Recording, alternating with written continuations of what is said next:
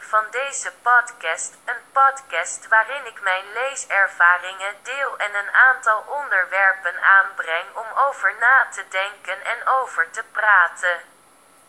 Vandaag kwam ik om met u een van die prachtige momenten te delen waarin God, die God is en aan niemand uitleg verschuldigd is over wat hij wel of niet doet maar omdat hij een goede vader is en een uitstekende gids is, voor omdat hij ook een vriend is die ervoor zorgt dat onze relatie nauw blijft, zelfs met gedeelde geheimen aan beide kanten. Stelt deze geweldige God ons vaak in staat om de redenen voor sommige van zijn beslissingen met betrekking tot onze wegen te begrijpen door de brief van Titus, hoofdstuk 1, vers 5. Sprak de Heer veel tot mijn hart. Zo zegt het woord van de Heer, daarom heb ik u op Kreta achtergelaten. Opdat u de dingen die nog over zijn in orde kunt brengen en oudste van stad tot stad aanstellen, zoals ik u geboden heb. Wat me echt opviel in deze passage was deel A, dat zegt. Daarom heb ik je op Kreta achtergelaten, opdat je de dingen die nog over zijn, zou kunnen ordenen. Dit vers kwam in mijn hart als een wachtwoord van de Heer. Die soevereine God is over mijn leven en die niets hoeft uit te leggen over zijn plannen voor mij, maar toch omdat hij zo'n goede en vriendelijke God is. De richting en vertelt me nog steeds waarom. Als het vers zegt, om deze reden heb ik je op Kreta achtergelaten, begrijp ik hierin dat er een doel is, er is een specifieke oorzaak wanneer God besluit ons op een bepaalde plaats achter te laten. Er is een belangrijk doel dat niet kan worden genegeerd voor Gods beslissing om ons op de plaats te laten blijven waar ons hart misschien al om heeft gevraagd om te vertrekken. En welk doel zou dat zijn?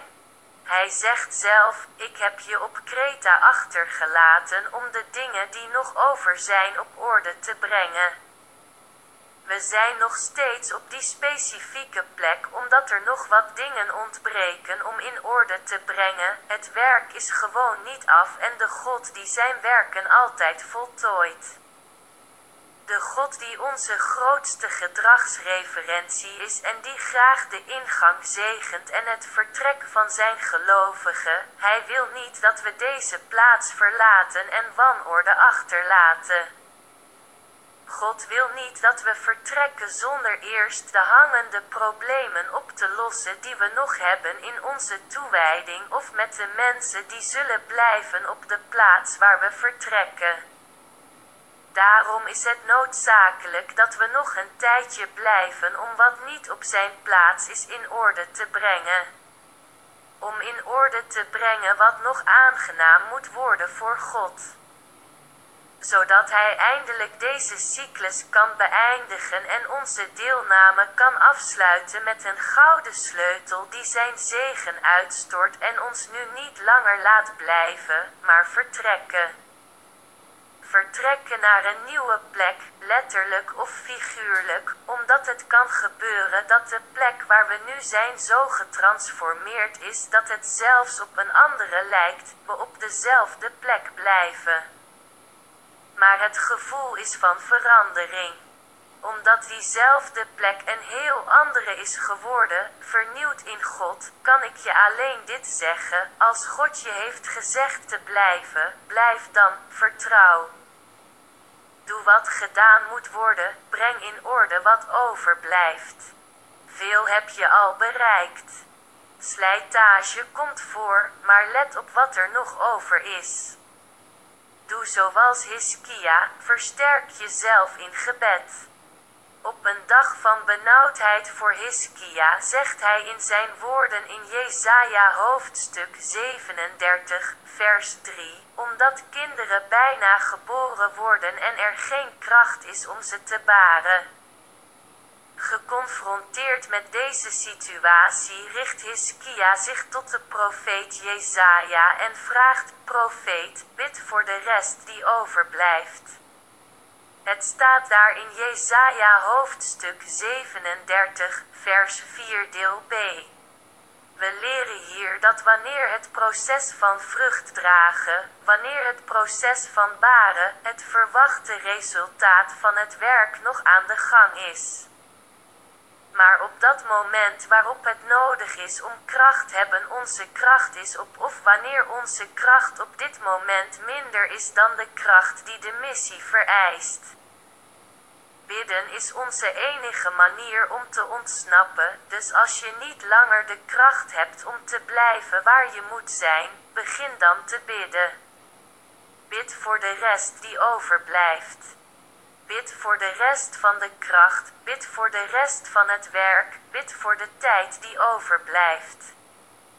Want God is onze bron van kracht, zodat we het werk kunnen voltooien dat Hij zelf van plan was te doen doen via ons. Bid, versterk jezelf in de kracht van het gebed. Versterk jezelf door degene aan te roepen die altijd al zijn werken perfect voltooit en zijn kracht vervolmaakt in onze zwakheden. De laatste ronde van de marathon is altijd het moeilijkst. Die passerende plek, die straten die we nu kennen, betekenen alleen maar meer lijden voor ons met elke stap naar het einde toe, maar het is die laatste grote inspanning waard zelfs als we fysiek en psychisch moe zijn. Heb vertrouwen. Heb geloof, want door het geloof werd Mozes, die al geboren was, drie maanden verborgen gehouden door zijn ouders omdat ze zagen dat hij een mooie jongen was en ze niet bang waren voor het gebod van de koning.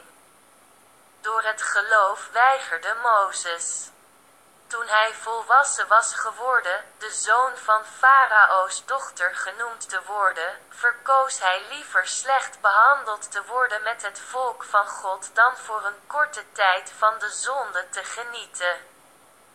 Terwijl hij de smaad van Christus grotere rijkdom achtte dan de schatten van Egypte, omdat hij een beloning op het oog had.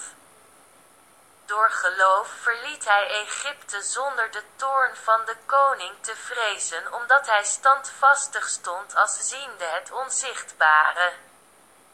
Door geloof hield hij het paascha en de besprenkeling van bloed, zodat de vernietiger van de eerstgeborene hen niet zou aanraken. Door geloof gingen ze over de Rode Zee als op het droge waarvan de Egyptenaren bedoelden dat ze verdronken, door geloof vielen de muren van Jericho, zeven dagen omsingeld, door geloof Ragab, de hoer kwam niet om met de ongelovigen. Verwelkomde de spionnen in vrede. En wat zal ik nog meer zeggen? Ik zou geen tijd hebben om te vertellen over Gideon, en over Barak, en over Simson, en over Jefta, en over David. Over Samuel en over de profeten, die door geloof koninkrijken hebben overwonnen, recht hebben gedaan, belofte hebben verkregen, zij de mond sloten van leeuwen, blust de kracht van het vuur. Ze ontsnapten aan de rand van het zwaard, uit zwakte putten ze kracht, in de strijd worstelden ze, ze joegen de legers van vreemden op de vlucht, hoe dan ook. Door geloof sloten zij af. Door geloof overwonnen zij, door geloof werd de naam van de Heer verheerlijkt en zoals er staat in Handelingen 3 vers 19. Zo kwamen de tijden van verfrissing van de tegenwoordigheid van de Heer. Mogen God je zegenen en je kracht geven om standvastig te blijven waar je nog moet zijn. Mogen God je kracht geven om op orde te brengen wat er nog is. Bedankt dat je tot nu toe bij me bent gebleven. Ik zal op je wachten in de volgende afleveringen en ook op het Telegram-kanaal zodat we dit gesprek daar kunnen voortzetten. Pas op, Jezus komt terug, blijf bij God en tot de volgende keer. Doei.